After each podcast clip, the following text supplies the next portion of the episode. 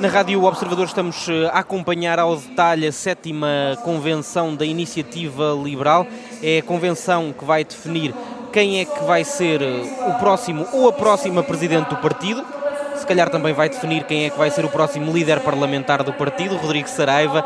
Bem-vindo à Rádio eh, Observador. Tenho comigo também a Inês André Figueiredo, jornalista de política da Rádio Observador decidiu não apoiar ninguém nesta corrida interna para não correr o risco de perder o lugar como líder parlamentar se o candidato que apoiasse não chegasse ao fim e vencesse?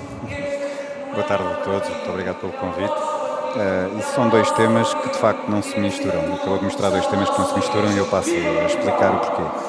Primeiro, a decisão de não tomar partido nesta, nesta disputa eleitoral, que ao início percebeu-se logo que tinha duas, dois candidatos e que depois veio a ter um terceiro derivado a um calendário mais, mais prolongado. Uh, e, portanto, foi uma decisão que eu tomei, uh, mas não tomei sozinho. E não tomei sozinho porquê? Porque, como em muitas coisas na minha vida, aconselho-me e falo com pessoas, e neste caso falei com pessoas da Iniciativa Liberal e falei com pessoas que não são da Iniciativa Liberal, pessoas que eu prezo muito a, a sua opinião.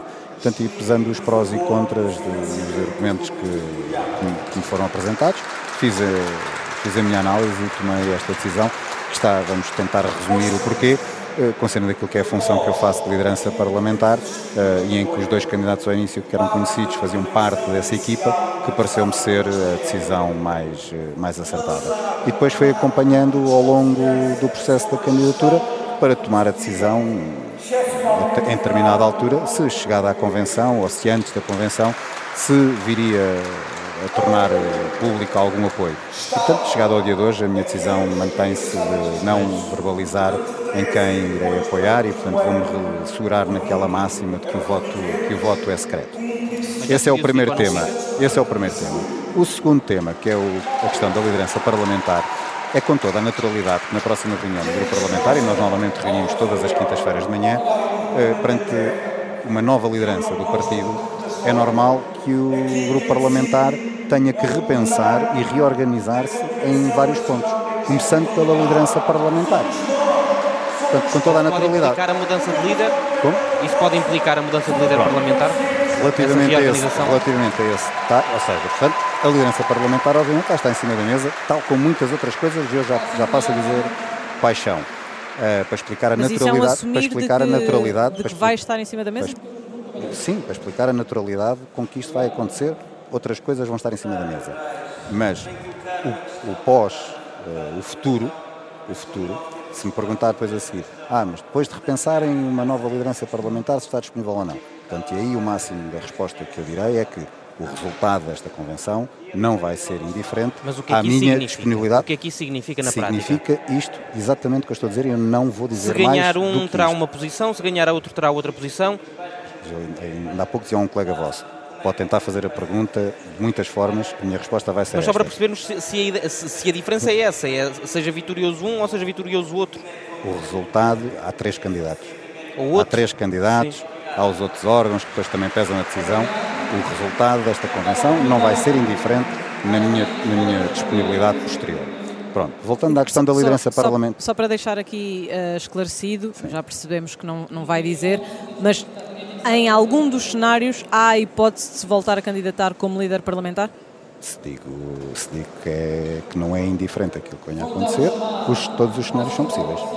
Pronto, agora, o que é que é mais importante? Porque eu sou irrelevante no, no, meio disto tudo. Sim, um Presidente do Partido é um bocado mais relevante que todos os outros, essas coisas todas, o Presidente de Liderança Parlamentar também, mas acima da individualidade de cada um de nós está o Partido e acima do Partido está o país e, portanto, para mim isso é que é importante.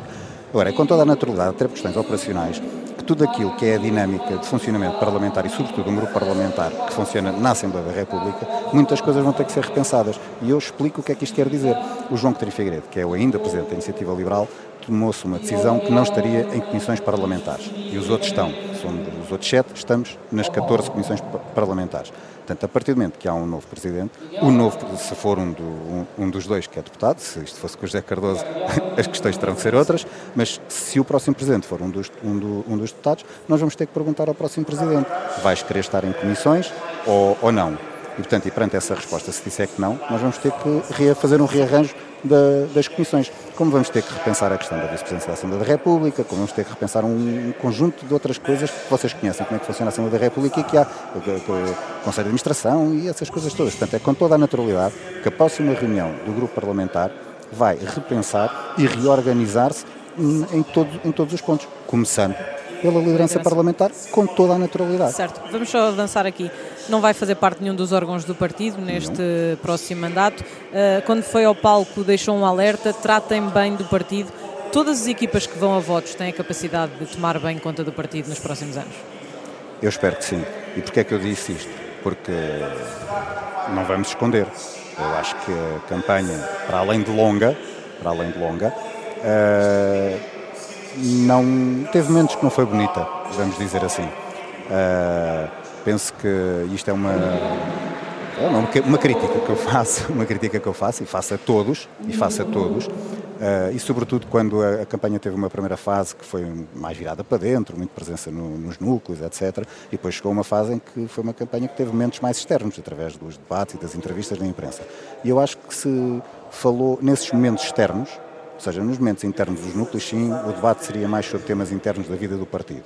Quando se está, uh, quando se está na, na, imprensa, tem que se falar muito mais é do país e dos problemas concretos que, que existem na vida dos portugueses. E eu acho que aí perdeu-se muito Mas isso é uma crítica a, todos, dois dos candidatos. Mas houve dois dos candidatos que assumiram que primeiro era preciso arrumar a casa mas e que a só crítica, depois. Mas a crítica eu faço a todos, porque todos ficaram condicionados por esta dinâmica de campanha. Ainda assim, essa questão da campanha interna uh, e dessa falou numa campanha menos bonita, eu iria um bocadinho mais longe, uh, quase uma campanha interna levada aqui por uh, batalhas uh, entre tricas, falámos na altura até nas questões dos debates, muitas mensagens de WhatsApp menos bonitas, muitas acusações de jogo sujo até de parte a parte dos candidatos. Como fundador da Iniciativa Liberal, como é que vê um partido a transformar-se nisto?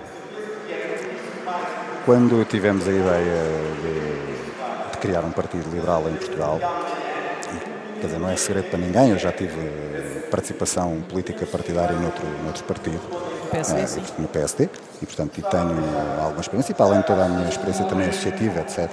E portanto esta, esse, esse, percurso de vida que eu, que eu já tive uh, obriga-me uh, a não entrar num projeto político uh, apenas em romantismo ou, ou lirismos, uh, portanto, pragmatismo. E, portanto, uh, obviamente que eu sabia que com o crescimento da, com o crescimento da iniciativa liberal, um dia este tipo de ambiente e de questiúnculos e conflitos seria, seria natural. E porquê é que eu acho que seria natural? Quando, mais ou menos por 2007, 2008, eu decidi afastar-me do, do, da vida partidária ativa no, no, então PSD, eu saí muito crítico com os partidos. Portanto, eu achava, achava e sentia que havia problemas que eram exclusivos dos partidos, do PSD, do PS, do CDS, etc.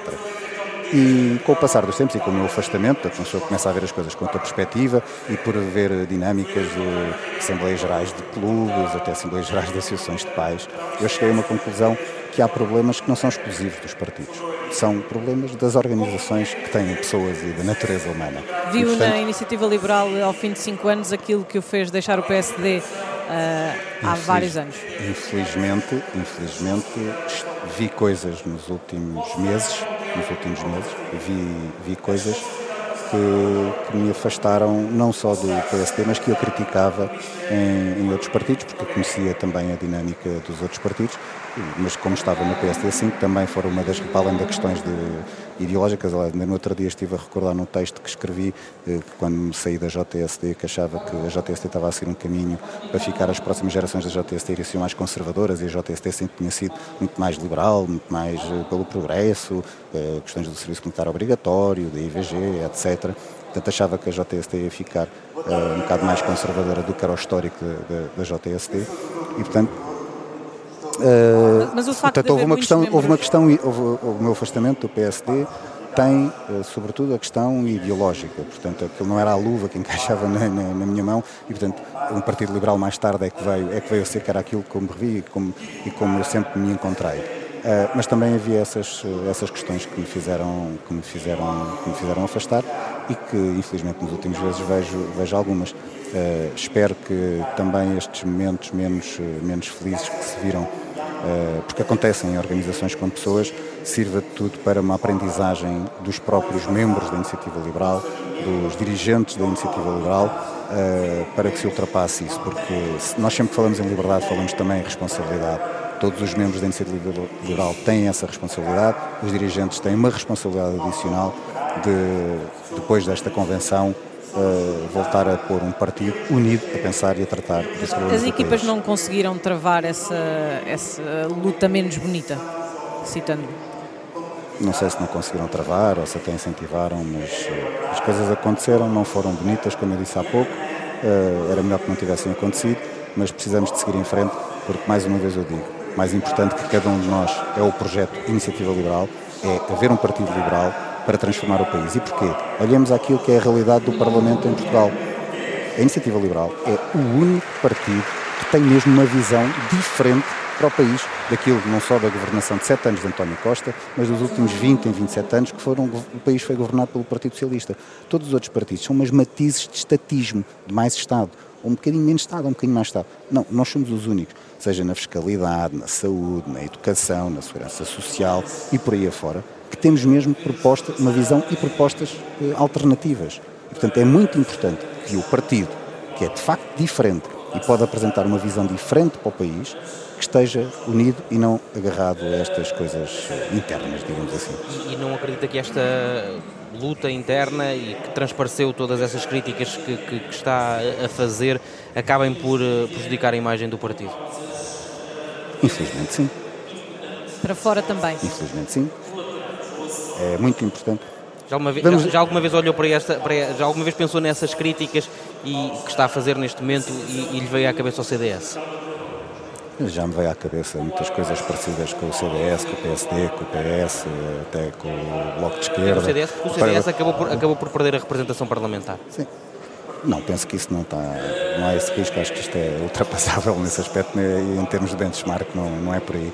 Mas com todos os partidos já vimos, já vimos coisas acontecer. Havia uma vez aqui um membro da Iniciativa Liberal uh, que eu até a certa altura, para quem conhece o histórico dos partidos políticos ou o histórico do, do Bloco de Esquerda, eu dizia que ele era uma espécie de Gil Garcia do, do, do, do Bloco na Iniciativa Liberal. Portanto, uh, todos os partidos, porque são organizações com pessoas, depois têm estas dinâmicas. E têm é que ter a capacidade e a responsabilidade de ultrapassar estes momentos internos e depois focar-se naquilo que é as questões externas.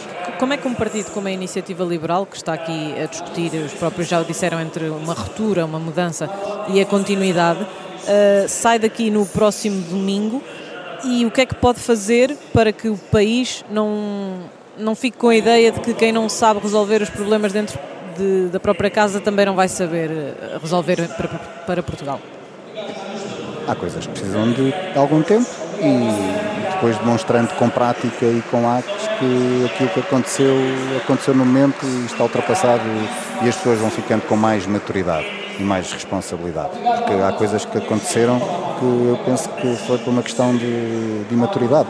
Eh, quando se falam de dores de crescimento dos partidos, dos partidos políticos, normalmente é só essas questões das, de, de conflitos internos não sei o quê, mas há muitas outras coisas de, de, de dores de crescimento.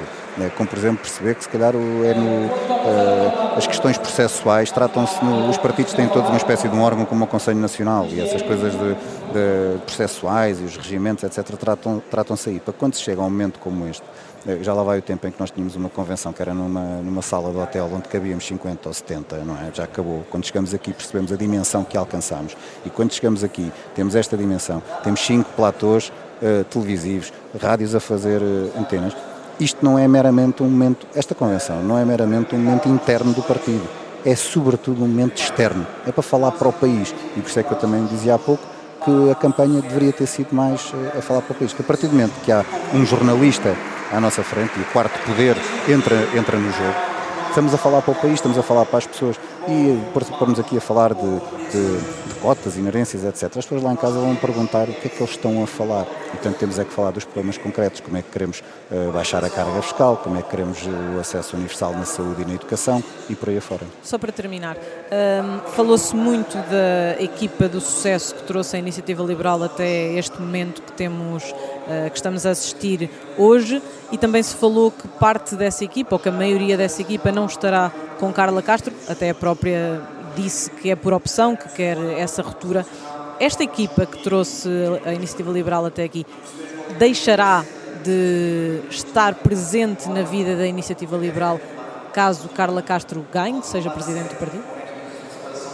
Acho que isso vai ter que ser perguntado depois a cada um deles, mas em termos de comissão executiva, diria que sim. Estamos a falar, por exemplo, na, num, num dos nossos debates no Observador, falou-se do facto de, por exemplo, a equipa de comunicação, que é uma das mais importantes, digamos assim, para a imagem da, da iniciativa liberal, de não estar presente na, na comissão executiva de Carla Castro. Como é que se colmata esse vazio num partido precisa disso para viver e que foi isso também que o fez chegar até aqui. Ganhe quem ganhar uh, amanhã. Espero que a próxima equipa da, executiva da Iniciativa Liberal tenha a capacidade de ter uma boa equipa de comunicação, porque seja qual for, não é só um partido, é qualquer organização, mas sobretudo na, na política, uh, a política e a comunicação não podem estar dissociadas, uh, porque tudo aquilo que fazemos na vida é comunicação. Uh, e, portanto, sem uma boa equipa de comunicação, seja qual for a organização, nunca vai ter sucesso. Obrigado, Rodrigo Saraiva, Obrigado. líder da bancada parlamentar da Iniciativa Liberal, ehm, que esteve aqui também na emissão da Rádio Observador, uma emissão eh, que temos montada para todo o fim de semana para acompanhar a sétima Convenção Nacional da Iniciativa Liberal.